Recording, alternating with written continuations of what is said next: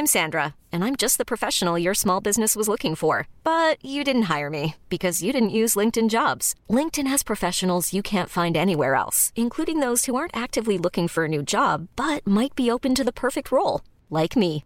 In a given month, over 70% of LinkedIn users don't visit other leading job sites. So if you're not looking on LinkedIn, you'll miss out on great candidates like Sandra. Start hiring professionals like a professional. Post your free job on linkedin.com/achieve today. Ever catch yourself eating the same flavorless dinner three days in a row? Dreaming of something better? Well, HelloFresh is your guilt-free dream come true, baby. It's me, Kiki Palmer. Let's wake up those taste buds with hot, juicy pecan-crusted chicken or garlic butter shrimp scampi. Mm. Hello Fresh. Stop dreaming of all the delicious possibilities and dig in at HelloFresh.com. Let's get this dinner party started. Millions of people have lost weight with personalized plans from Noom, like Evan, who can't stand salads and still lost 50 pounds. Salads, generally, for most people, are the easy button, right? For me, that wasn't an option. I never really was a salad guy. That's just not who I am. But Noom worked for me. Get your personalized plan today at Noom.com. Real Noom user compensated to provide their story. In four weeks, the typical Noom user can expect to lose one to two pounds per week. Individual results may vary.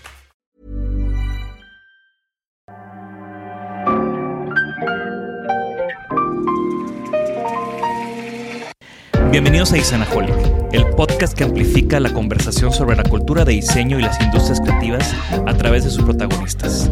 Soy Jorge Diego Etienne y los invito a escuchar este episodio, compartirlo y seguirnos en nuestras redes sociales donde nos encuentran como Isanaholic MX. Bienvenidos. En esta conversación con mi gran amigo Ríos, platicamos sobre cómo se gestó una escena en Monterrey donde la colaboración fue punto clave para muchos de sus proyectos en música, como el sello Finés, arquitectura e interiorismo, y ahora cocina, con Silvestre y su restaurante Frito y Cruel en la Ciudad de México. Acompáñame. Vitra, ahora en IHO Espacios. Durante décadas, la empresa suiza Vitra ha estudiado cómo los interiores pueden servir mejor a sus usuarios.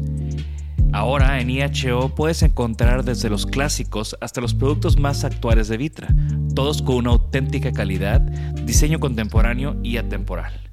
Visita IHO y conoce cómo puedes hacer de tus espacios una expresión de tu forma de vivir con Vitra. Gracias IHO Espacios por patrocinar este episodio y por ser parte de la comunidad de Isenaholic.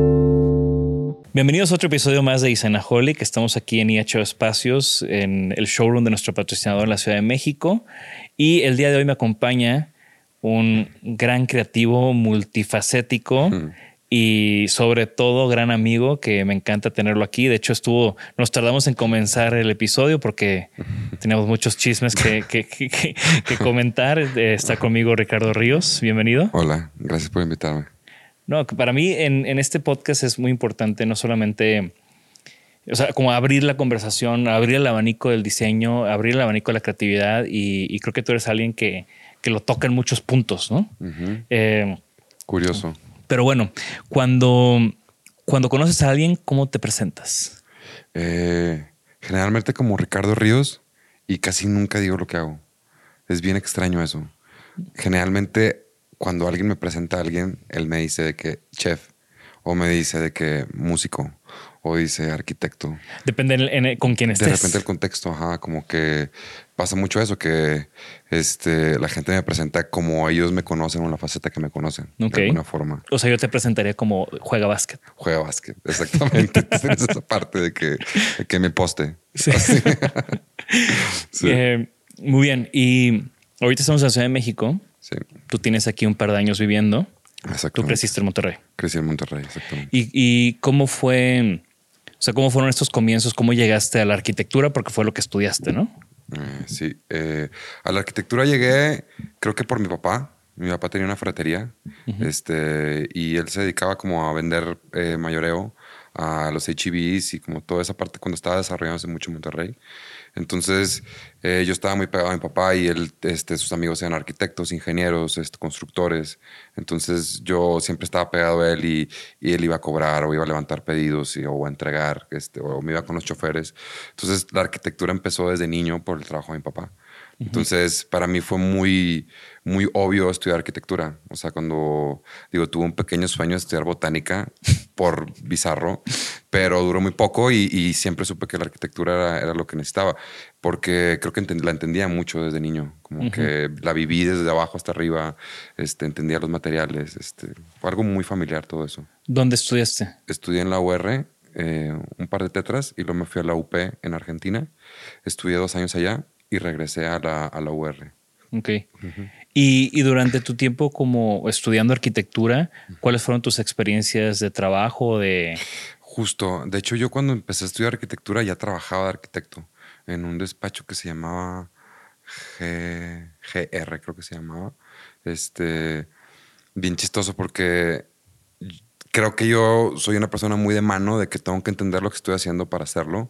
Y, y antes de estudiar arquitectura, eh, busqué trabajo y, y, bien chistoso porque me preguntaban en la entrevista que se sabía que, se veía AutoCAD. Yo no tenía idea de lo que era AutoCAD, ni siquiera sabía que existía esa, ese programa. Entonces dije, sí, ¿cuánto? 100%. Así. y aquí la lea Nicolás Zúñiga, un gran amigo, también arquitecto, este, que, que, él fue uno de los que más me ayudó en todo esto de la arquitectura. Eh, y le dije, oye, güey, ¿qué es AutoCAD? Y me hizo un programa. dije, güey, tengo que saberlo para mañana porque me contrataron. Entonces me fui a su casa, me dio los comandos, los tenían en una, o sea, de que literal, de que espacio L, de que como todos los comandos para hacer líneas y hacerme pendejo de alguna forma. Y así, así empecé en arquitectura. ¿Y en Argentina tuviste alguna experiencia? Supongo que esa fue una experiencia que te marcó. Argentina, muchísimo. Sí, claro. De, de entrada, el contraste de tecnología fue brutal. O sea, creo que eh, en esa época fue 2007. Argentina y creo que tal vez ahorita un poco también, eh, tenían muchos problemas con, con, con la onda de, de, la tecnología, como que no la aceptan muy bien, son como muy nacionalistas, creo. No había Mac, no, nadie tenía este BlackBerry ni nada, que en esa época estaban de moda en Monterrey. Este, y el primer contraste fue llegar con una tarea. Yo tenía un USB de una activación que dieron, no sé, de, una marca de 2 gigas y la gente llegó con floppies, 2007. Wow. Floppies, o sea, que con su tarea así. Y, y, lo, lo, más chistoso de eso fue que, que, que, vi que la computadora tenía ese puerto. O sea, me explico, o sea, de que la escuela recibía eso porque era lo que había. Entonces, eso para empezar fue como súper contrastante. Y en cuanto a la virtud, es la mano. Eso, eso, en Argentina la mano es importantísima, el dibujo, este, el plano, lo técnico, como que eso es algo muy, muy importante para ellos. Yo creo que es algo que me sirvió bastante a mí para, para cuando empecé mi despacho o cuando empecé a trabajar con Vidal, que, que era maquetas y entender la maqueta y la escala y escalas alemanas, escalas de otro tipo, como este. Yo creo que me sirvió bastantísimo esa, esa parte análoga que tiene Argentina de alguna forma.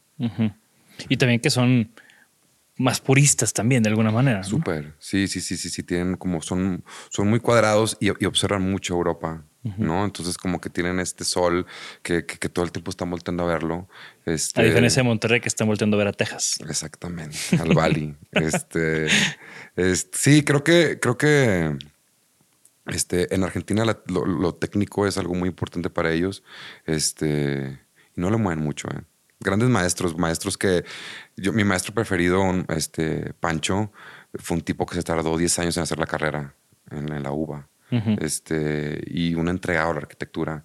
Entonces, como siento que tiene muchos filtros y realmente el que quiera ser arquitecto eh, le cuesta ser arquitecto en Argentina. Entonces, regresas, te gradúas y uno de tus primeros trabajos fue con, con Vidal, ¿no? Uno de estos digamos, de los rockstars regios. Exactamente. Resaltando los regios. Regio, los regios, sí, claro.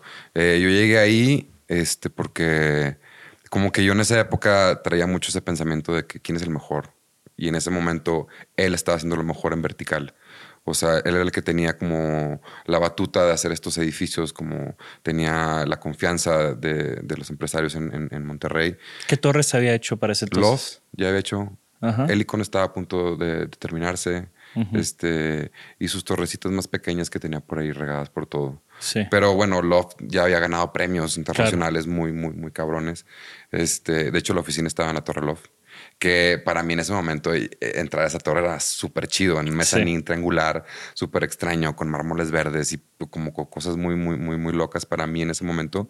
Este, y él apostaba mucho a la tecnología. Entonces él tenía 3D printers cuando eran un refri gigantesco, que tienes que tener estos cartuchos gigantescos y, y tener la, el, la que le dan el baño, que era como temperatura y jabón para disolver los soportes, como lo primero de las 3D. Y este, tenía también eh, CNCs de cortadoras láser y cosas así. Entonces a mí me ganchó muchísimo esa parte de, hacer maquetas. Eh, y como a los seis meses me pues me quedé en el taller como siendo el director de, maquetas. Que fue, yo recuerdo, la primera vez que recuerdo platicar contigo, porque nos conocimos en la, jugando básquet, güey. Nos conocimos en normal. Normal básquet. Normal básquet, sí, hicimos amistad en el básquet, seguramente. Nos conocimos en Normal, que era pues, un proyecto de amigos nuestros, que también estaba bien metido Sabi. Claro, claro. Que varios de ellos jugaban básquet y, y estuvo muy interesante cómo como esas retas de básquet y luego lo que después fue el famoso famoso al menos para mí. El famoso gang. El famoso gang que ya era un equipo formal que jugaba en una liga formal. Claro, claro, claro. Y que jugamos como, nunca, eh, jugamos como nunca y perdimos como siempre. Según yo, cuando un, cuando un equipo de básquet tiene posadas, es un, es un equipo oficial. O sea, ya, ya, organizábamos cosas de verdad, cierres de año y cosas así. Finales de temporada. Finales de temporada nos, deprimíamos y demás. Pero de nuevo, ¿no? Como que empezaron, empezó este grupo a jugar básquet y, empezó a fraguar muchas amistades, ¿no? Muchísimo. Que, que de ahí después, yo estoy seguro que Monumento no hubiera sucedido si no hubiera habido esas retas de básquet o cosas así. Sí, sí, sí, sí, estoy seguro también que no hubiera pasado eso. Pero bueno, eh, yo recuerdo mucho una vez que después de alguna reta nos fuimos a, creo que cumpleaños él hizo cumpleaños alguien y nos fuimos a unos depas en, en, en la colina esta arriba del túnel. Ok. Y ahí fue cuando realmente platicamos de, bueno, a ver, güey, pero ¿qué, has hecho? ¿Qué haces? Me platicaste todo el tema de Vidal y el tema de, ser jefe de taller y la clavadez de, los procesos y cómo te gustaba todo el tema de las manos. Y ahí fue donde dije, ah, mira, sí, este güey sí me cae bien. Ah, es que para mí, como que accidentalmente caí con Vidal y, venía yo de toda esta parte, como hablamos un poco análoga de la arquitectura análoga de, de Argentina y yo me sentía muy bien ahí. O sea, la verdad es que eh, soy muy bueno en AutoCAD, creo que me defiendo muy bien. Soy muy malo para renderizar, este, soy muy malo para la tecnología, pero sí para componer, para dibujar, para hacer como bocetos, este, hacer maquetas con una tarjeta telefónica y describir en medio de la obra cómo solucionar un, o sea, un junte de muros. Este, creo que me lo dio mucho Argentina y Vidal es muy así. Vidal es, un personaje que el sábado es de él, nadie puede tocar la oficina, es el día de él. Entonces le dejas terrenos, este, como los cinco o seis terrenos que esté construyendo, y este, le dejas escalas de, muros y cosas así, y él se pone a cortar y poner. Y estos, yo le llamo estos flecos que le hace a todos sus, sus eh, edificios, siempre tiene como algo que, que, lo cierra y está un cantilever ahí locochón. Entonces, creo que caí en las manos perfectas de, de donde yo venía, ¿no? Entonces me sentí muy feliz. Estuve tres años con él de director de taller. Este, y fue algo como que se dio accidentalmente llegar con una persona que, que no le interesa la tecnología, que él sabe que tiene que contratar a la gente que, que, que se dedica a eso, pero él compone mucho con la mano. Claro. Y, y de ahí llega un punto donde dices, va lo mío o estabas a la par haciendo cosas por tu cuenta? Mm, eh, sí, tenía como. Tú, nunca, o sea, tú, tú, digo, si tú y yo somos amigos es porque somos hustlers. Somos hustlers, sí, totalmente. yo tenía otras cosas. Tenía lo de, lo de finés, ya, ya estaba, ya, yo estaba con la música. De hecho, la música fue lo primero que me metió a este mundo de investigar y proponer y como que creer, o sea, como que creer mis ideas y intentar exponerlas. Creo que yo, yo, yo a eso me refiero al diseño, como cuando te atreves a, mostrar ideas al mundo. Que bueno, para los que no sepan, que de seguro saben, pero no saben, eh, Finés es este proyecto, esta disquera, promotora, no sé, creo que ha tenido muchas facetas. Ha tenido muchas facetas. Empezó como para DJs Ajá. Hacíamos como... Pues es que Chicks hacía, Chicks que su verdadero nombre es eh, David Orenday, Ajá. hacía estas fiestas de miau cuando yo estaba en la carrera. Sí, sí, sí, sí, sí. Y de ahí como evolucionó, a- a, un Evolucionó. crew. Ajá, exactamente. Hizo un crew, había artistas, había fotógrafos. De hecho, Miau era un colectivo de fotógrafos. Ajá. Este, y después de eso eh, empezó a haber músicos y empezamos a tener bandas y teníamos como muchos contactos con los venues, o sea, con, sobre todo con el... Ay, ¿Cómo se llamaba este, el que estaba en Hidalgo? El Escena, Escénica. Este, y nos no, le veríamos a Metronomy y a todos estos grupos que llegaban de repente este, a Phoenix y esas cosas, hacemos como banditas. Y eso se fue después como evolucionó a Finesse Record, que la idea era como producir música. Empezó con algo muy digital y fue creciendo, como que los mismos artistas que llegaban al- a la disquera exigían más, tenían mejor voz. Entonces empezamos a instrumentalizar más, empezamos a contratar, más bien contratar, no, creo que hasta ahorita estamos contratando, pero empezamos a sumar amigos que habían estudiado en Berkeley porque los mismos artistas pedían mucho Claro. más este, música. Este, los, los proyectos hicieron cada vez más serios. Entonces, bueno, ahorita es una disquera que yo creo que desarrolla Claro. artistas. Este, Sí, aparte, de nuevo, ¿no? O sea, como que sin mucho antes de que fuéramos amigos o que yo siquiera yo conociera personalmente a Chicks, eh, pues conocí a Team Flirt, me encantaba cuando en una fiesta tocaba Team Flirt, igual, ¿no? Como el, el universo normal que había en eso early 2000s, Claro. eh, que nos tocó como estar en ese medio de ese huracán de los festivales y los toquines Sí, y las sí, fiestas sí. y el, el relajo, ¿no? Y, y, pues al final eh, la evolución de Finesse ha sido como bien interesante porque Jesse Vice sale de Finesse, Sí. Girl Ultra sale de también. que son dos artistas que ahorita a mí me, me fascinan, ¿no? Y- Sí, que están muy, muy, muy, muy serios lo que están haciendo. Creo que fue eso, fue como que entendimos las exigencias y el mercado y le invertimos. O sea, porque realmente es, una, es una disquera que se ha hecho con, pues, con nuestro dinero, con nuestros impulsos, o sea, mm, o sea, como que lo hemos hecho mucho por nuestra cuenta.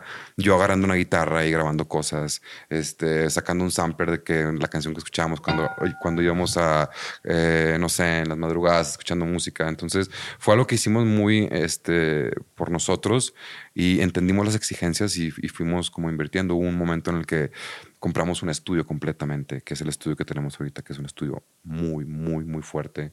Este, tenemos un estudio B ahora que tiene sintetizadores, porque antes eran simplemente tener las mejores computadoras, eh, un par de amplificadores, este, compresores y se acabó, buenos monitores. Bueno, ahora tenemos este, grandes sintetizadores, grandes baterías, grandes guitarras, o sea, ya tenemos todo para que si quieres hacer como la parte instrumental, adelante, si te quieres clavar en lo digital, adelante. Entonces, creo que fuimos muy inteligentes en ir entendiendo, entendiendo lo que los músicos nos pedían y, se los fuimos dando. Creo que eso... Y eso además importante. tus otras bandas, o sea, otros mundos. Sí, Los Mundos, yo tocaba con ellos, colaboraba tocando el bajo, que fue una época muy divertida.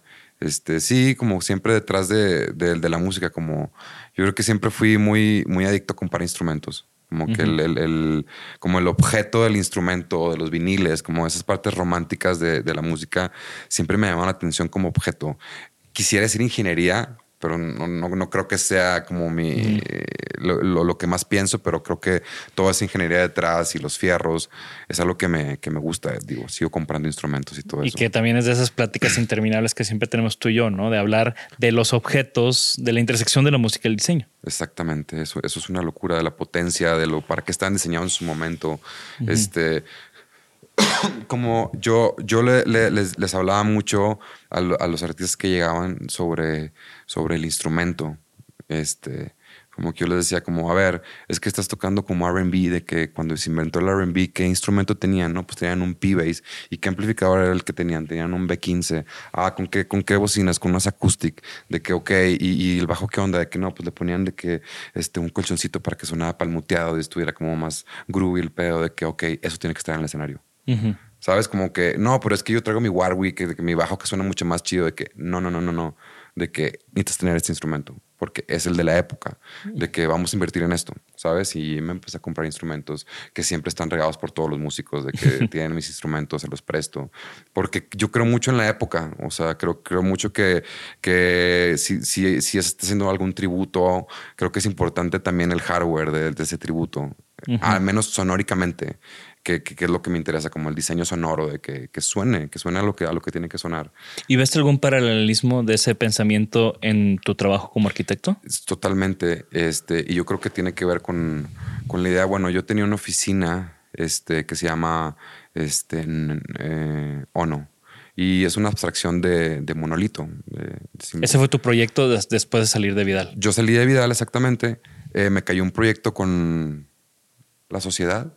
La sociedad me cayó por Isauro. Por este, Isauro se estaba saliendo de la arquitectura y él me dijo, ¿sabes qué? A mí me interesa poner cuadros. ¿Quieres Isauro Wizard, que Isauro ahora Wizard, lo podrán conocer como su trayectoria de artista. Sí, un pesadísimo para mí de, de Monterrey, como de los que me inspiró, como que también ese trabajo de mano, de, de creer en el proceso. Creo que es un, es un tipo que el yo siempre he pensado que, que Isauro vende proceso. Ujú. O sea, creo que ese es lo- como lo- su obra. Este, entonces, y, él me. y creo que le empezó a ir muy bien cuando empezó, cuando supo cómo comunicar ese proceso. Sí, claro. Sí, sí, sí, sí. Creo que eso es lo importante también cuando dio ese salto. Entonces, Isauro me pide, me dice, oye, haz la arquitectura tú. Eh, Un gran amigo, o sea, platicábamos mucho, salíamos mucho. Eh, y, y en esa época yo estaba trabajando en Vidal. El proyecto, digo, sin números, me pagaba el año entero en Vidal. O sea, lo que iba a ganar era un año completo de sueldos con Vidal. Y dije, ah, ese es el momento. De que aquí es cuando me salgo. Sí. Entonces, yo ya estaba hablando con Germán, ya teníamos como jugábamos básquet. Él también, Germán, estaba muy involucrado en la música. De hecho, aparte teníamos una banda juntos que se llamaba Vladimir. Y él tocaba el bajo, que es como mi ex socio Germán de esa. Otro gran amigo y parte del, del- del grupo Del de la clica, ¿no? Exactamente. Entonces, lo invité al proyecto, lo hicimos juntos y creo que ya como empezamos a, como gravitar así como de que, oye, tengo esto y le ayudaba. Y oye, yo tengo esto y yo, tengo este proveedor. Entonces empezamos a compartir mucho de proveedores y, y empezamos a hacer proyectos y decidimos hacer este proyecto que se llama ONO o se llamó ONO. Este, que realmente es una abstracción de, de monolito, mono, ono, y, y- y que tiene que ver que la arquitectura tenga peso. O sea, eh, no mentir en los acabados, este, no usar chapas para nada, este, ir a la piedra, este, tener la madera gruesa, salpicar de yeso los, los, este, los muros. Como que la idea era un poco tough, como una arquitectura muy, este, creo que honesta. Este, Pues como aunque no sé decías- si existe la arquitectura honesta. Pues como lo que decías de, de- de la música, ¿no? O sea, como ver si, realmente se hace un tributo a cierto estilo, pues cómo se hacía ese estilo en ese ¿En momento. qué momento? Que Germán es buenísimo para eso. O sea, Germán, yo creo que es- es- tiene una expertise en, en- en- en cómo eran las cosas, en, o, o de que una lámpara, ¿para qué sirve esa lámpara? y, y- y él la pone en el lugar en el que tiene que estar esa lámpara. Yo siento que Germán es- son de esas personas que, como si hubiera vivido en casa una abuelita, Si te vas, si te fijas en las casas de abuelitas, como que tienen todo para hacer todo, ¿no? De que el plato para poner la taza y de que la, la taci- la- el platito para poner la cuchara. Sí. Como que un nivel de observación y detalle. Exacto, detalle muy, muy cabrón. Germán tenía mucho esa parte y, y la, y la, la utilizábamos mucho en la arquitectura que, que proyectábamos. Este, yo creo que en eso se conecta con la música, como que creo que ir al origen, hacer el tributo, no mentir, este, mm, oye, no alcanza mármol de que, bueno, pues no se pone mármol. ¿Sabes? Como que no vamos a ir a comprar lajitas de mármol para que se parezca mármol. Eh, Queremos un bloque gigante de mármol en esta, en esta barra. Entonces, Sí. funcionaban muy así. Este, los metales eran metales como muy fuertes, bancas de metales pesadísimas que tenías que subir así tres pisos. Este, como nos interesaba mucho es- ese tipo de arquitectura como muy, muy pesada, muy bold, ¿sabes? Yo creo que en eso se conecta un poco la arquitectura y la música en mi perspectiva. Sí. Y, y bueno, si hablamos del lado música y hablamos del lado arquitectura, creo que otro lado que, que siempre, yo siempre lo vi, digo yo, de, de nuevo, ¿no? Como en estas interacciones más de, de compas, pues Ajá. siempre es el que estaba en, en el asador y el que sacaba las, las hamburguesas más chingonas y el que le experimentaba más en, en todo el trip, ¿no? Por más de que hubiera sido Sí. una carne asada en, el, en la terracita de Rulo. Era todo- meterle brujería. era meterle brujería, exactamente, ¿no? Y, que todo el mundo dijera, güey, ¿qué, qué, qué es esto? ¿Qué, qué le metiste diferente, Sí, no? Sí, sí, sí. sí. Y Digo, eso evolucionó ya a proyectos serios de comida. Exacto. Y digo, para darle un poco de contexto a esto que dices, tiene que ver con lo mismo. O sea, mi, mi, mi padre, este, Boy Scout, así de que full. Eh, mi abuelo, una persona muy de rancho de, de Ramones. este, pues íbamos mucho al- al- a los pueblos este, a visitar a sus familiares. Y, y, y el, el- el origen es invariable. O sea, el asado es como es el asado, el cabrito es como es el cabrito, el fuego se prende como se prende el fuego, ¿no? Este, de hecho, eh, yo me río mucho de mi papá porque cuando le preparo comida, que es muy duro, o sea, no le gusta mi comida, eh, eh, cuando logro un cumplido me dice, así es. Es todo, o sea, Lo hiciste como debe de ser. de que así es. O sea, como que ese es su cumplido, como que de que lo hiciste como se tiene que hacer. Ajá. Entonces, pues bueno, yo tuve como algo, mucho aprendizaje de eso, de- de- del campo, como que me iba con mi abuelo a las, con sus cabras y nos quedábamos ahí acampando dos, tres días. Entonces, la cocina para mí siempre fue algo muy importante. Mi papá tuvo un par de restaurantes muy fallidos, siempre fallaron. Ahorita tiene un nuevo restaurante que supongo que va a fallar, pero él tiene una obsesión por, por, por todo esto de, de cocinar. Este, entonces, bueno, pues desde chiquito empecé a cocinar y, y me gustaba un chorro de que la hamburguesa, ¿cómo es la chida? De que, ¿sabes? Sí, y, y es de las conversaciones que, que siempre me, me veo envuelto cuando, cuando estás tú o, o, por ejemplo, con Lalo, Ajá. de que cuando hablábamos de las pizzas, ¿no? Cuando empezaba esta fascinación de las pizzas de Lalo, sí, sí. pues era como, es que qué queso es y de dónde viene y ok, Nápoli. Oye, ¿y el pH? Y, y vamos a Nápoli. y entonces, ¿por qué, ¿por qué Robertas en Nueva York sabe así? Ah, Porque es que se traen el agua de no sé dónde. Los viajes de Japón que hicimos Lalo y yo, o sea, de que, de que ir a investigar el, el whisky japonés, ir a investigar el ramen, cómo es en su origen.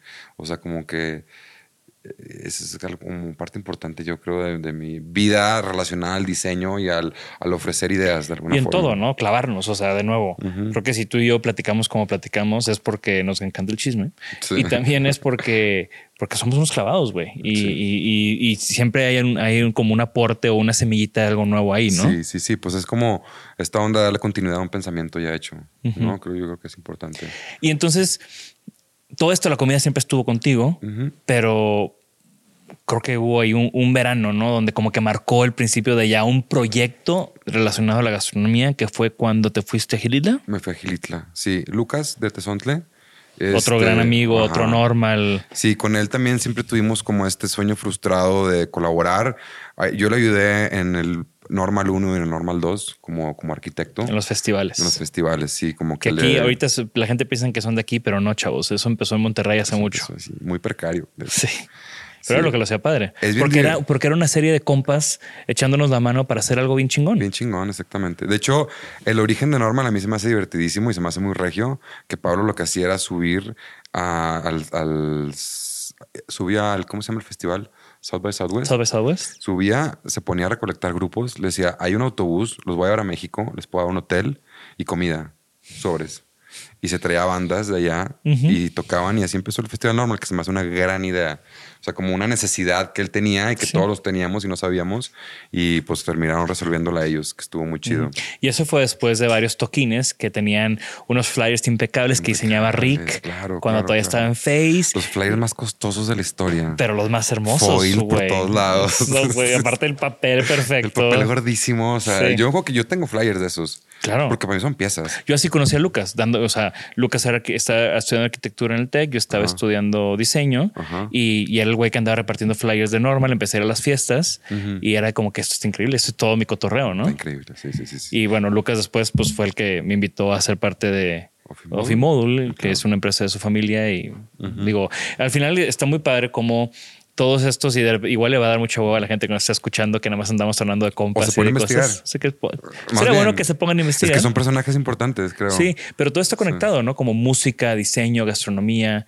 O sea, hay como un universo ahí muy interesante de, de este, de este crew, ¿no? Para mí es eso. Para mí creo que es un universo completo. La música, la arquitectura, el diseño, eh, todo, todo tiene que ver como... Al final que creo que es donde convergen todos, ¿no? En las galerías, en las cenas. Que es creatividad pura. Creatividad pura, o sea, todas las cenas, todas las este, estos gestos como de, de juntar gente, al final del día terminan siendo explosiones de colaboraciones súper extrañas. Y que lo seguimos haciendo. O sea, Lucas ahorita, digo, tú ya has hecho eh, cosas ahorita con, con Tesonle en sus espacios y Sí, ya sí, hablaremos más de todo eso nuevo, pero ves los proyectos en los que la gente está involucrada, Lalo ahorita con Frito y con Claro. etcétera. Y, o sea, de hecho, Frito, el- este proyecto de vino, creo que yo fui el proto Frito, porque yo hice una cena con Peana, que yo, me- Ana me pidió con Silvestre, que es esta parte de cocina que les cuento en un momento. Eh, ella me invita a hacer una cena, que fue una cena súper divertida.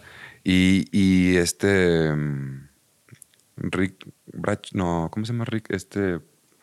El que está también en frito, en frito ¿cómo se llama? Ah, Pastillo. Pastillo. Pastillo traía el pedo de los vinos naturales. Entonces, como que se acercan y dice, oye, yo puedo poner unas cajas de vino natural.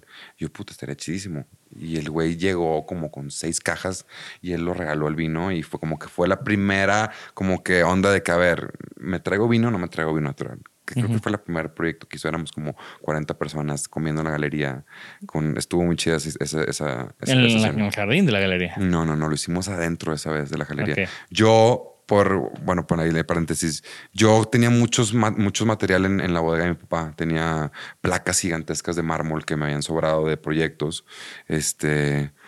Y yo tenía ganas de hacer una mesa con todo ese sobrante, porque eran placas de 240, unas Sí. de 3 metros. Unas- Rebotamos esa idea. unas pla- plate- plas- pla- así como placas gigantescas y se me hacía chida la, la- la idea de ponerlos como que el, el- el acabado con el material más eh, elemental que es el block. Entonces, como, como este block carga el material que, que representa la arquitectura y eh, como lo, lo sigue soportando y nadie lo pela. Entonces, bueno, una mesa muy baja con un block y estas placas gigantescas de, de- de mármol.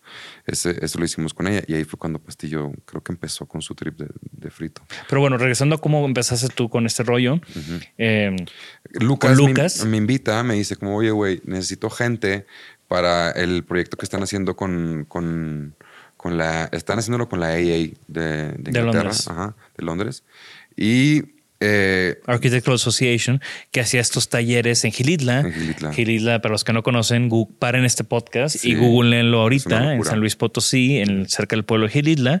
Un inglés, eh, Edward James. Edward, Sir, Sir Edward Sir James, Edward James, sí, sí, sí. patrón de Dalí antes que Dalí fuera Dalí, eh, y gran eh, Leonora Carrington y todos estos, Todos. eh, todos estos surrealistas.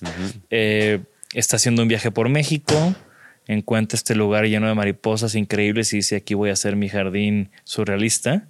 Y hace estas estructuras y se dedica su vida a, construir este jardín encantado. el jardín surrealista más grande de todo el mundo. Una locura.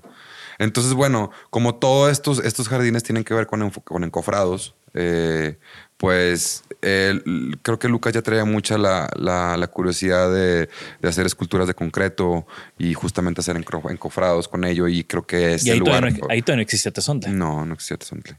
Entonces, pues no, él, él se, se clava en esto, que creo que es lo que le da la investigación que está haciendo ahorita. Digo, bueno, él es un clavado también. Pero creo que parte, pa- parte importante. Entonces me invita y me dice, oye, este, me he dado cuenta que en este curso, porque había hecho un curso previo antes de este, del que yo fui, este, me falta como la onda de comida. Habíamos hecho una cena un diciembre, nos pusimos bien pedos, estuvo muy divertido. Y me dice, oye, ¿me quieres ayudar con, con la parte de la cocina? Me dice, ya sé que tú no te dedicas a esto, pero me gusta lo que haces en la cocina. Y yo, wow, claro que sí. O sea, me estás diciendo que voy a estar dentro del castillo de Don James dos semanas haciendo comida. Me dijo, sí, no hay nada. Y eso en mi cabeza es fuego. O sea, entonces, bueno, creo que es lo que más me divierte a mí a creo que el 80% o el 99% de los regios, el fuego. Entonces, empecé a imaginar de que, de que ah, bueno, pues voy a montar una cocina en medio de la selva. Entonces hicimos pozos, mandé a doblar unas, este... Y ahí se fue Coco contigo, ¿no? Coco se fue conmigo, de hecho. Coco, tuvo una época que pues, me gustaría que siga todavía en ello, de que le gustaba mucho la cocina y es muy bueno con la Coco cocina. Ochoa, otro, otro de, de Otro toda esta bola de normal de ese También momento. Y gran poste. Gran poste, exactamente. Entonces se, se viene conmigo, nos fuimos bien punk. Yo traía la camioneta de mi papá, se desvieló en el kilómetro 4. Bajamos todo, le pedí el carro a mi hermano, nos fuimos en el carro de mi hermano. Yo traía ollas y cosas como mis navajas y mis cosas así que me encantan a mí los, los metales así. Y ya montamos una cocina en medio de la selva. Este, estábamos en las Eras, que es un lugar que no tiene acceso mucha gente, que es como la parte alta, que es donde él vivía. Sí. Es como una plataforma gigante. Este, entonces ahí empezamos a hacer el taller y nosotros nos montamos un, este, nos montamos una cocina es, con palos con colgando cosas, eh, comprábamos medio animal y lo colgábamos y lo Y se iban al mercado. Nos íbamos al mercado. Eh, creo que parte importante y lo que dio pie a, a Silvestre es como la, la parte de la geografía, de, de- de hablar con, los, con los, los del lugar y saber qué pasa ahí, cómo es el fuego, qué maderas tienen, es, cuáles son los procesos de cocción. Creo que es una investigación súper importante porque, no sé, porque en Monterrey el fuego es diferente. De, de entrada viene del mezquite y en, en la selva viene de los naranjos o viene de otro tipo de madera que son maderas que no se ven tan chidas. Entonces tienes que saber qué madera utilizar. Entonces ahí empieza la negociación de, de- de cultura, creo yo. Este.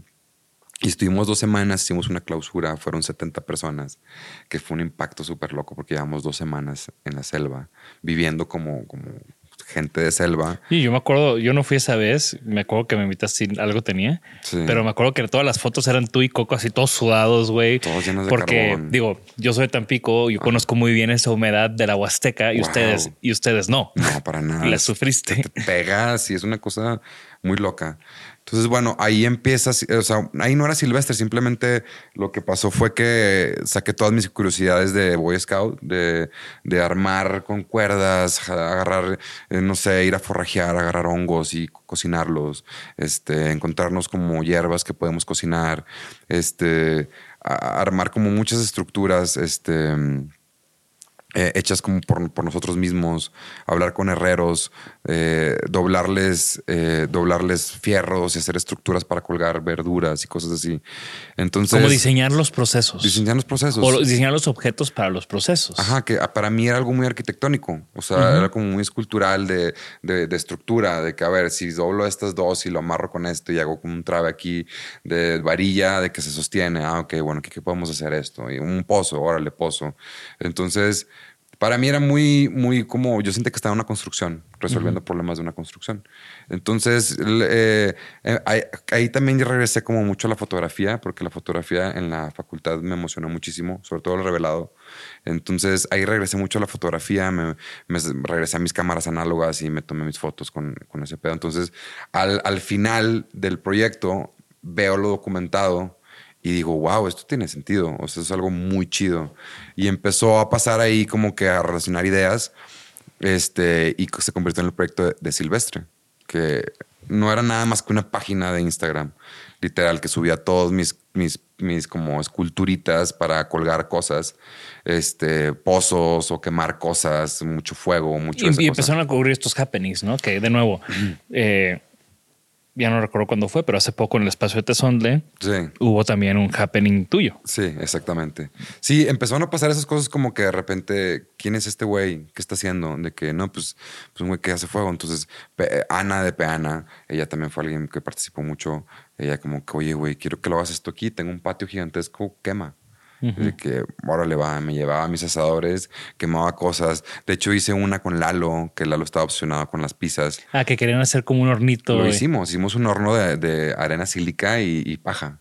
Nos pusimos ahí, construimos como tres días construyéndolo.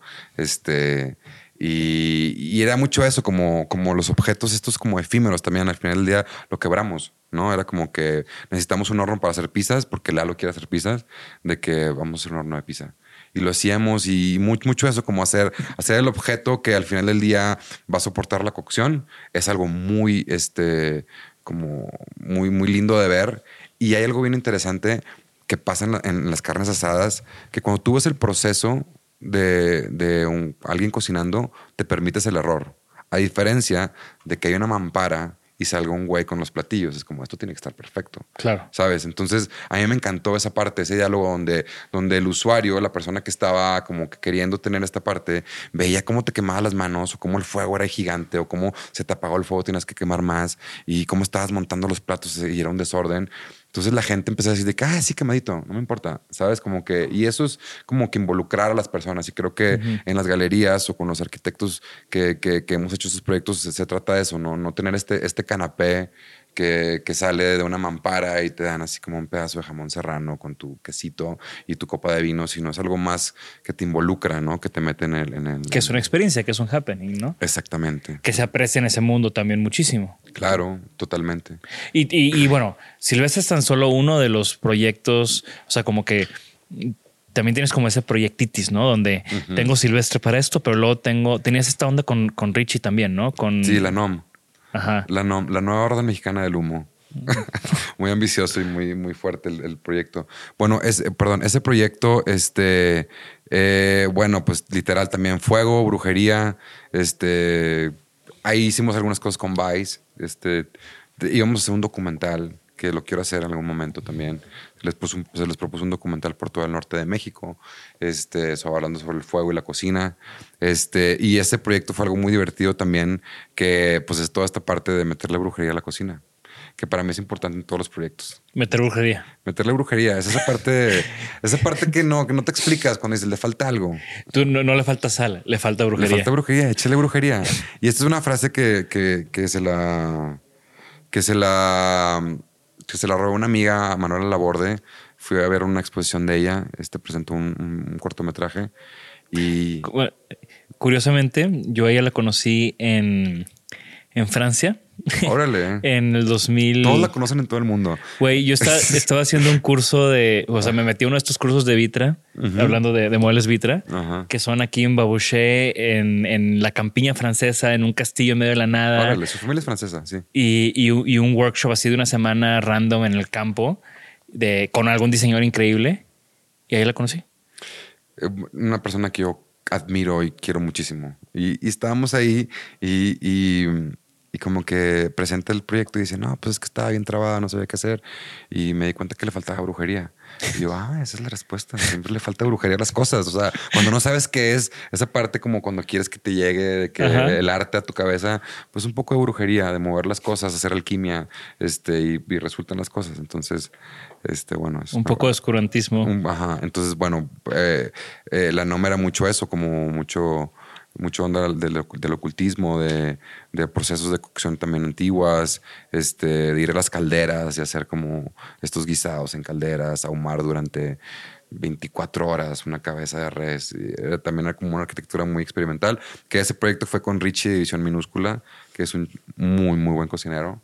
Este, y también esta fue otra curiosidad de la cocina. Y a partir de eso, justamente, empezó como que esto de que, bueno, ¿qué pasa si esto se vuelve a lo comercial? Como que yo estaba un poco cansado de, de la arquitectura, como que quería descansar un poco de ella Y de la vida, ¿no? y de la vida. Estaba Creo fastidiado. Sí, sí, yo me acuerdo mucho de ese, de ese momento donde Estaba fastidiado. no, andabas, no andabas bien. No, no, no, estaba como que en una locura. Y, dije, como todo regio, dijiste la solución es irme a la Ciudad de México. Y trabajar. Exactamente. Sí, pues yo creo que al, al- al- al- al DF la gente llega rota. Sí. Toda. Sí. O sea, eso es invariable. Toda la gente llega a Monterrey, de- bueno, de, de México que va a Ciudad de México, llega rota. Entonces, bueno, yo llego roto, ya con proyectos en la cabeza. Yo ya estaba como pensando qué onda con, con un proyecto comercial de cocina, como no tan experimental. Ya había tenido como, había hecho una boda de 300 personas. Entonces, como que ya me sentía muy capaz de, de- de hacer un proyecto comercial. Y como siempre en la arquitectura, en ONO, eh, nos dedicamos a hacer restaurantes, oficinas y cosas de ese tipo. Este, yo creo que ya tenía una, ide- una idea de qué es hacer un restaurante arquitectónicamente, este, hacerlo como lindo, este, pensar en todas las instalaciones, este, y toda esta parte de la cocina que fue lo, lo nuevo. Y ahí empezó la parte comercial, que es Frito y Cruel, que es un Que es ahorita, eh, creo que marcando tendencia, ¿no? Del chicken sandwich aquí en, en, en la Ciudad de México, pues no era tan conocido. No era tan conocido el pollo frito. Había unos güeyes que son muy buenos que se llaman Corazón de Pollo. Ellos ya tenían más tiempo que nosotros. Muy agachado, como que no le habían metido mucho a la marca. Este, como que creo que tuvieron, tuvieron una buena idea, pero no le metían la marca. Ahora ya es una buena marca, ya, ya, Sí. ya tiene más onda. Pero tú llegaste con todo, ¿no? O sea, vamos aquí a ponernos en Colima, armar un concepto que el, el nombre es increíble, frito y cruel. Ajá. Que la gente lo que no sabe, que yo sí sé, bueno, ahorita creo que ya se sabe, Ajá, porque al principio comenzó nada más el tema del pollo, ajá. pero siempre la idea era que frito era el lugar de pollo y atrás está el bar, Era un bar. el speakeasy, Un que es cruel, Que es cruel, exactamente. que ya está activo. Ya está activo, exactamente. Sí, y es un bar que, que se dedica a los tragos, como, o sea, a, a- a la bebida este, clásica. O sea, tenemos vinos naturales, tenemos improvisaciones de, de cócteles, pero básicamente es de que un buen Rengroni, un buen Martini, un buen Bolivardier. O O sea, como que esos tragos clásicos que a mí me encantan y son los que me desconectan. Es- o sea, son los que me acuerdo cuando ando en pedo de que, ah, es que me tomé un Negroni. Sí, y los mezcales de atrás. dos, Sí, o sí. tres, ¿no? Exactamente. Entonces, bueno, este, de hecho, justamente Frito empezó por una gira. Es que te digo, en mi vida creo que se ha conectado en la música, ha sido como un hilo conductor en mi vida. Este, y luego pues, satelitalmente van pasando cosas, pero creo que la música ha sido como mi principal. Una amiga este, me invitó a una gira y. Girl Ultra. Girl Ultra. En la gira que hicieron con clubs. No, una gira antes que hicimos con The Marías y Triatlón. Ok. Este, nos invitaron, eh, de, de María, María es, es una amiga muy cabrona de, de Nan, entonces le invitó a hacer 10 fechas, que fue la primera gira en Estados Unidos que hicimos como finés. Entonces, o sea, me, me invitan a, a hacer esta gira y yo les digo de que va, me aviento la gira, yo iba a tocar el bajo y hacer como, como de, de tour manager. Este, entonces, digo, me subo, a- me subo al carro, sí, en todas las ciudades que estemos probamos pollo frito. Y fue que ja, ja, ja, ja. De que no, no, no, es en serio. O sea, hay un presupuesto en la gira para todas las ciudades que toquemos, vayamos al mejor pollo frito. Por mis obsesiones del pollo frito. O sea, que yo conozco muy bien porque era tradición después de los partidos de ir a comer pollo frito. nuestros partidos de sábado a mediodía. Ajá. Acabar el partido, estamos todos madreados, sudados, asquerosos Sí. y nos íbamos a comer pollo frito. George, nos paguen. Oye, entonces, bueno, pues eh, eh, fue como, como muy risa, risa, mucho jijiji, pero desde que, oye, ¿y el pollo? De que yo, yo investigando de que, oye, este es el mejor pollo frito. De Sí. que, bueno, vamos y vamos y comer. Entonces, yo ahí ya traía las ganas de hacer frito y cruel, no tenía nombre, no tenía nada, nada más me la pasaba haciendo experimentos de pollo frito en mi casa, invitaba a mis amigos, que siempre me ha gustado cocinarle a mis amigos. Entonces, ya ahí era más clavado, era de que, a ver, el pan qué onda, de que es firme esto, de que es picante, de que cómo pides, la orden que incluye. Y ya fue como una investigación de campo que fueron 10 ciudades. Entonces, llegando a eso, yo ¿Cuál me- fue, ¿Cuál fue el mejor pollo frito? para mí Princess ¿En dónde? en Nashville. Ok. Que Sí, sabía es- que iba a ser Nashville. Sí, pues es que es el papá. De hecho, ahí supuestamente se inventó ese pollo frito. Es una, una genialidad. Mi pollo frito no es, no, ese no es mi preferido, es uno de Los Ángeles.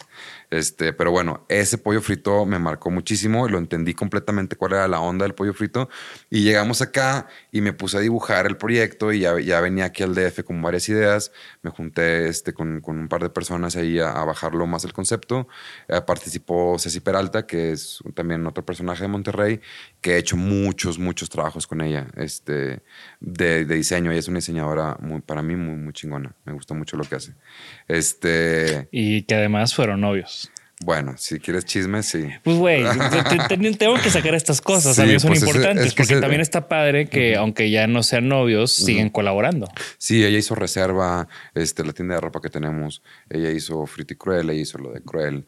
Este, y y Cruel, el branding está, está in- on point. Sí, está on point. Esa idea la teníamos cuatro años antes, pero íbamos a unas burgers este, de Silvestre. Y, y la tipografía es muy como esta onda de... de ¿cómo se Bubblegum, pop. Ajá, como gordito, el personaje mal hecho, de qué bizarro, vestido bien extraño. Este, ya, ya teníamos esa idea y yo tengo una comunicación ah, en, en la parte creativa muy, muy, muy chida con ella. Entonces ella nos ayudó. Y Sí, ya, ella también, eh, nosotros en el estudio también nos ayudó, nos ha ayudado con algunas cosas. Seguramente. Es, es muy bueno. es, es una muy buena diseñadora para mi gusto. Ahorita está clavada en cosas más experimentales, muy chidas. Este, tiene un proyecto que se llama, creo que... eh, Empezó con temas de, de como el, el diseño gráfico que se necesita para cosas de videos y cosas así, ¿no? Empezó a hacer como letterings. Letterings, opening credits, cosas Ajá, así. ¿no? esas cosas y luego se fue un poquito como a lo bizarro y empezó a hacer 3D y ahorita están programando este que creo que tienen ¿cómo se llama? el resto del mundo se llama el proyecto está muy muy muy chido lo que hacen o sea esos güeyes hacen como que realidad virtual y cosas bien, bien muy locas muy locas y la verdad con mucha propuesta este el, creo que ahí está Tanka que es, el novio de Ceci este y él, participó con er, eh, proyectos muy grandes. Es, un- es una agencia muy chida, que hacen cosas muy extrañas y muy chidas. Entonces, bueno, pasó que bajamos el proyecto, empieza cuarentena, nosotros ya teníamos el proyecto armado. Fue como, fuck. Me acuerdo que me dijiste, o sea, me acuerdo que en alguna de esas veces de, güey, ya tenemos, que habrá sido esa vez de Zona Maco 2020, 2020, sí. semanas antes de la pandemia que nos, nos dejamos caer todos acá. Yo, Sí. yo presentaba y, y Sí, tú ahí todavía no había sido Ticuel, pero ya tenías de que, güey, ya tenemos los locales y va a haber una tienda de ropa y al lado va a estar esto y al lado vamos a estar viviendo y Ajá, sí, sí, sí, ya toda la, la comuna hippie ahí. Este, y, y bueno, pues empieza cuarentena. eh, Luis Herón es el que dice de que, bueno, no nos podemos parar. Y yo, pues no nos paremos. Entonces empezamos a construir en cuarentena, literal. Fue una, fue una construcción muy, muy relajada, mucho también de nosotros estar construyendo. A mí me encanta colgarme el techo y estar pintando o poner de que maderas y cosas así. Entonces lo construimos nosotros tanto reserva como, como frito y cruel. Y se pausó Frit Cruel por- eh, porque no, pues no había mercado para los bares. Eh, apareció como ocho meses más adelante que se bajó la cuarentena. Este, y así empezó la onda de los proyectos comerciales. Como que una curiosidad de, de que sentirte preparado, de que ah, creo que ahora sí puedo. es, es momento, ¿no? Es momento, Y fue un home run. La verdad ha estado muy chido la reacción. O sea, Sí. a mí me da mucho gusto porque tú sabes que vengo mucho a México y tengo muchos amigos de muchos, en muchos estratosferas aquí. Y, y me ha tocado muchas veces que me digan, güey, Frito y Cruel. Y yo, es mi homie. Yo. Ahí está mi homie, güey. Yo le enseñé a comer pollo. O fui su experimento. Fue su experimento, sí. Sí, pues así empezó toda esta parte comercial y ahorita estamos preparando más proyectitos. Y, y- y al final del día nunca me pude salir de arquitectura, pues porque cuando piensas como arquitecto, piensas como arquitecto, creo. Entonces termino haciendo los- los- la parte de arquitectura yo todo el tiempo. Me encargo de la remodelación, estoy todo el tiempo como en la parte de mantenimiento y ese tipo de cosas. Los proyectos nuevos también los estoy dibujando yo, todas Claro. esas cosas. Y, y justo me platicabas que estabas regresando a la arquitectura con algunos otros proyectos Sí, sí, interesantes sí, también, ¿no? Que también se relacionan como con ese tema audiovisual. Exactamente, sí, pues resulta que van a ser como, eh, se va a hacer el primer eh, museo eh, de arte inmersivo en México, este, que va a ser en Guadalajara. No tiene nombre aún, este, está como que apenas está, se está haciendo como el modelo de negocios, está haciendo la arquitectura, ya tenemos el espacio. Eh, y me invitaron por... Como un trip Mutec. O sea, todo viene de la idea de, de, de, de- de Mutec, porque eh, Mijangos, que es como parte, de, que, el que coordina todo el proyecto, eh, él se acercó con una fibra que hacen, este, hacen centros comerciales. Entonces le piden como, oye, ¿qué podemos hacer como novedoso? Y le dice, ah, mira, aquí eh, es una explanada larguísima, se llama La Perla, la, la- el, el- este lugar. Dice, ¿por qué no pones un láser de 200 metros? Como que, de que mi Jango es una persona muy así en ese trip como el futurista, de que como dice, pues pon una siguiente tótem ahí al final, que tenga unas pantallas y te pones a interactuar y cosas más del futuro. Y digo, ay, está chido. Y pues en las pláticas, este, mi Jango les vende de que, oye, pues estaría chido tener un espacio para, esto es todo un trip. O sea, hay festivales en el mundo, hay museos en el mundo, hay artistas que están súper clavados con esta idea de, de- del arte inmersivo que tiene que ver con iluminación, con instalaciones este, de pantallas, con, cosas locas, de la parte auditiva que es experimental y toda esta onda. Entonces le dice, oye, güey, pues yo tengo gente que hace el Mutec. En este caso era César Coronado, que César Coronado es el que produce todo Mutec. Después creo que este, incluyen a, a Damián, que es el que hace Mutec, y se convierte ya en todo un proyecto Donde tú entras al tema de la en, la- arquitectura. en el tema de la arquitectura, exactamente. Chingón, no, eso suena que va a estar muy bueno. Muy, muy emocionado con esa parte, la verdad. Sí, sí, sí, sí. Ahí, ahí sí regresé porque creo que es un proyecto que vale la pena, que tiene todo mi trip, o sea, que incluso va a tener un café. Me interesa también poner un poco, o sea, hacer, hacer una propuesta culinaria para ese café que va a tener enfrente. Tiene audio, tiene arquitectura, o sea, tiene instalación, o sea, tiene de todo tipo de... Lo, lo- hace cuenta que es el proyecto perfecto para mí ahorita. Chingón. y, y bueno, eh, podremos seguir aquí hablando de los mil y un proyectos que, Sí, sí, que- sí, sí. que tienes en mente y que cada vez que te veo tienes cinco proyectos nuevos. Pero me gustaría que, que, que nos compartieras como algún aprendizaje o algún consejo que, que, le que, creas que sea apto para nuestra audiencia con todas estas experiencias que has tenido. Eh, yo lo que, lo que siempre he confiado y he creído mucho en, en- el diseño son las amistades. Yo creo que es algo bien importante. Este, hay, hay gente que llega porque llega y hay gente que, que tú te acercas a ellos porque son más inteligentes que tú o tienen algo que ofrecerte. Yo creo mucho en eso, en, la amistad. Yo intento rodearme de personas que, que me ofrecen cosas, que yo les ofrezco cosas a ellos. Y para mí la amistad en, el diseño creo que es importantísimo, hacer como que la plataforma donde tú puedes ser juzgado y juzgar este, sin, sin, sin enojarte, ¿no? O sea, hemos criticado nuestros proyectos, más proyectado, ¿te gustó o no te gustó? He dicho, no, ¿por qué? Por esto. Me explico. Creo que, creo que en la amistad y, y estar rodeado de personas que, que, les interesa el diseño, este, pues se da la honestidad, creo que el diseño. Y, y, se da también el de que, oye, yo fui a Francia y tienes que ir a este lugar y vas a ese lugar porque tu amigo confías en él y te dijo esto, ¿no? Yo confío mucho en eso y, y confío que también eso te, te lleva a proyectos súper interesantes. Este, creo que la, la, sinergia, la amistad, por alguna razón yo, yo a veces siento que el diseño en México este, son, son satélites que a veces no se tocan. Este, y a mí me gustaría que se tocaran mucho más. Este, en mi caso yo fui muy afortunado este, y en la comunidad de Monterrey con la que yo me rodeé eran gente talentosísima tú, Lalo, Rick, o sea, era, eh, Mircha, todas estas gentes que, que, hacían cosas gigantescas. Yo a veces nada más estaba escuchando y yo, wow, de que este es el lugar, de que, de que y de repente alguien me dice, oye, aviéntate esto tú. Y, Ay, claro, me lo aviento. Y, y, creo que yo también hacia, hacia otros lugares he aventado cosas, pero haciendo como un mesh de, de, comunidad, creo que es importante. Le digo, la palabra comunidad es muy ambiciosa, pero creo que en el mundo del diseño estar rodeado de personas que les interesa el diseño y que les interesa el trabajo es, importantísimo.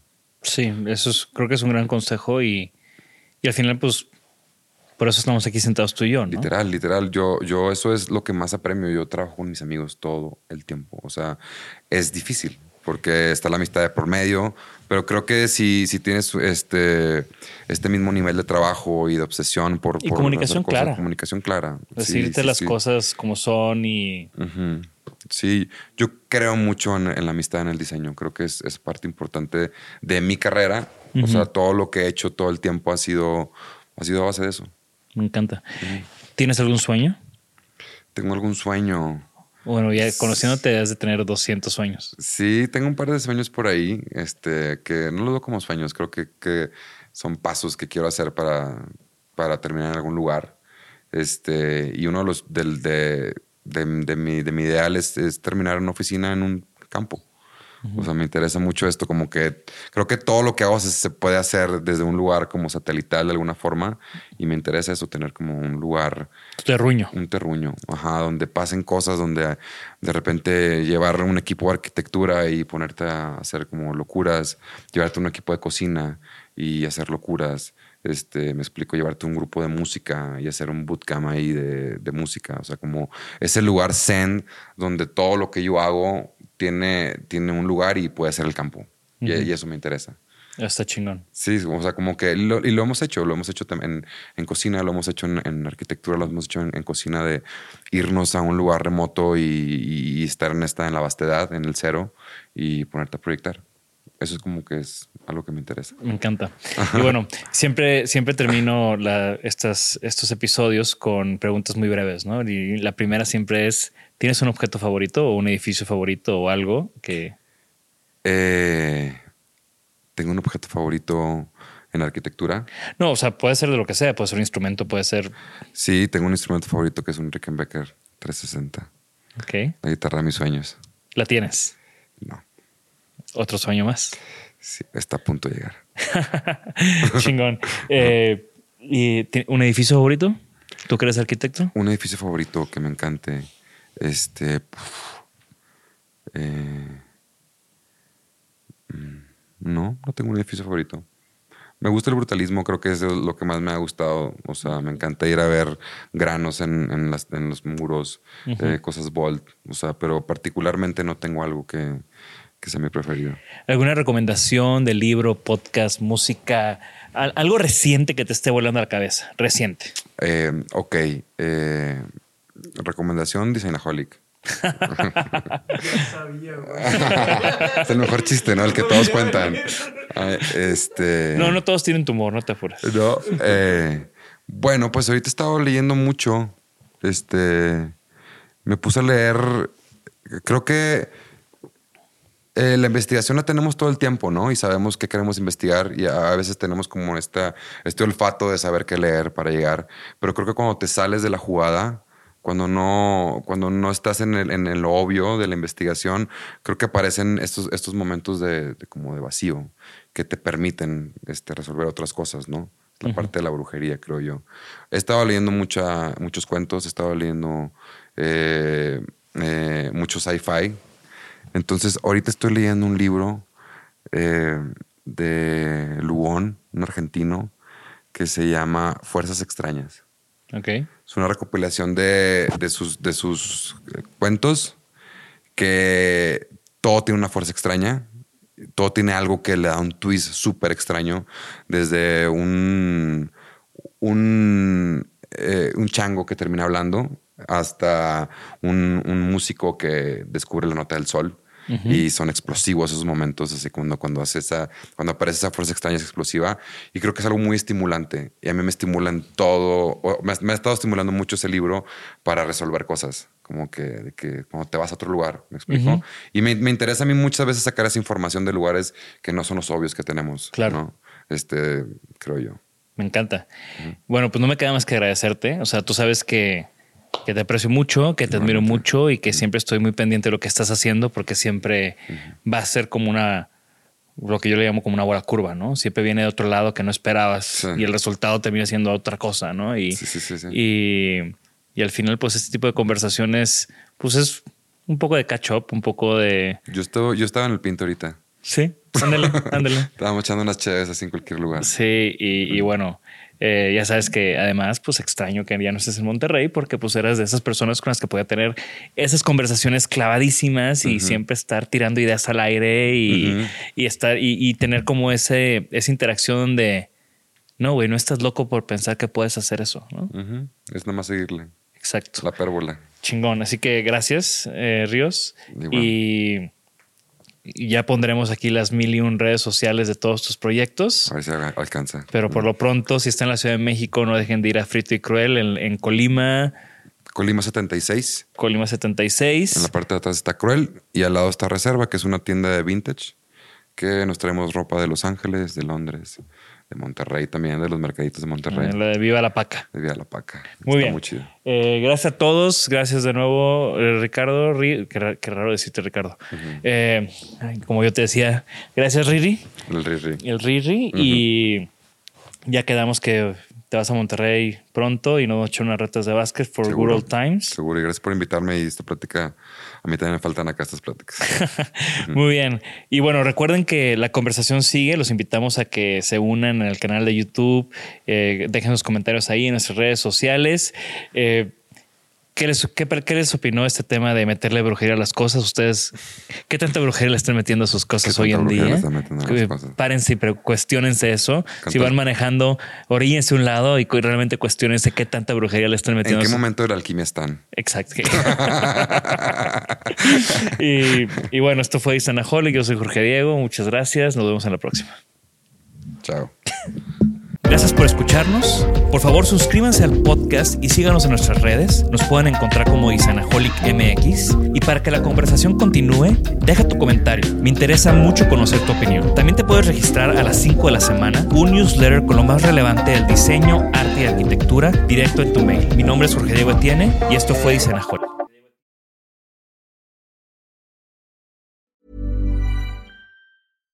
Hi, I'm Daniel, founder of Pretty Litter. Cats and cat owners deserve better than any old-fashioned litter. That's why I teamed up with scientists and veterinarians to create Pretty Litter. Its innovative crystal formula has superior odor control and weighs up to 80% less than clay litter. Pretty Litter even monitors health by changing colors to help detect early signs of potential illness. It's the world's smartest kitty litter. Go to prettylitter.com and use code ACAST for 20% off your first order and a free cat toy. Terms and conditions apply. See site for details. Hold up. What was that? Boring. No flavor. That was as bad as those leftovers you ate all week. Kiki Palmer here, and it's time to say hello to something fresh and guilt-free. Hello Fresh. Jazz up dinner with pecan-crusted chicken or garlic butter shrimp scampi. Now that's music to my mouth. Hello Fresh. Let's get this dinner party started. Discover all the delicious possibilities at hellofresh.com.